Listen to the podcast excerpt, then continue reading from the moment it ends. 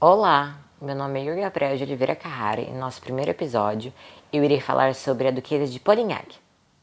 Yolande Martine Gabrielle de Polastron, originária de uma família nobre, mas sem grandes recursos financeiros, cresceu em Languedoc, junto com a tia que eventualmente a pôs no evento exclusivo aristocracia.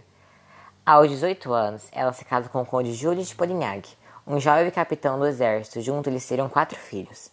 Aglaé de Polignac, a duquesa de Guiche e Gramont, Armand Júlio de Polignac, duque de Polignac, Jules Auguste de Polignac, príncipe de Polignac, Camille Henri Melchior, conde de Polignac.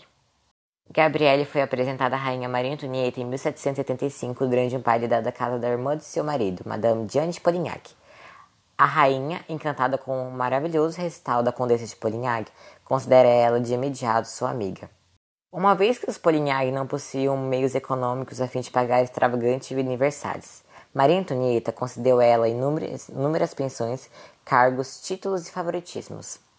Sua Majestade, a Rainha da França, Maria Antonieta, oferece 800 mil libras como dote da filha de Gabriele. Em 1780, os condes de Polignac passam a ser duques de Polignac. Em 1782, Gabriele ocupa o lugar de governanta dos filhos da França. Também dito, o amante de Gabriele, o conde Valdreuil, viraria beneficiar enormemente com a amizade entre a rainha e a duquesa. Em 1786, o agora duque Júlio de Polignac, escudeiro da casa da rainha, receberá o cargo de marechal da França, o cargo militar mais elevado.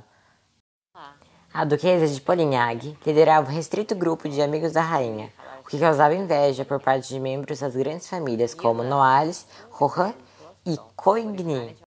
Tanto os cortesões como o povo acusavam Maria Antonieta de favorecer a subtuosa Polignac em detrimento às simples princesas de Lamballe.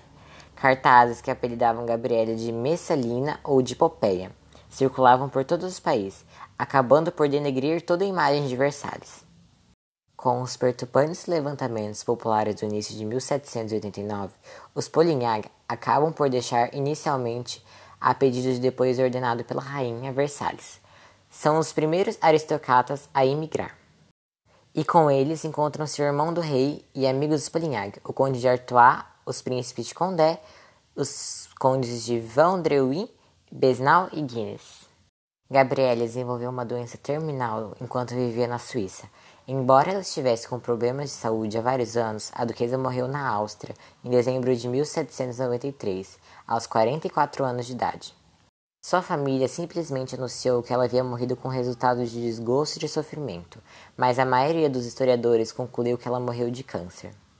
E é isso, galera. Meu podcast acabou. Tchau!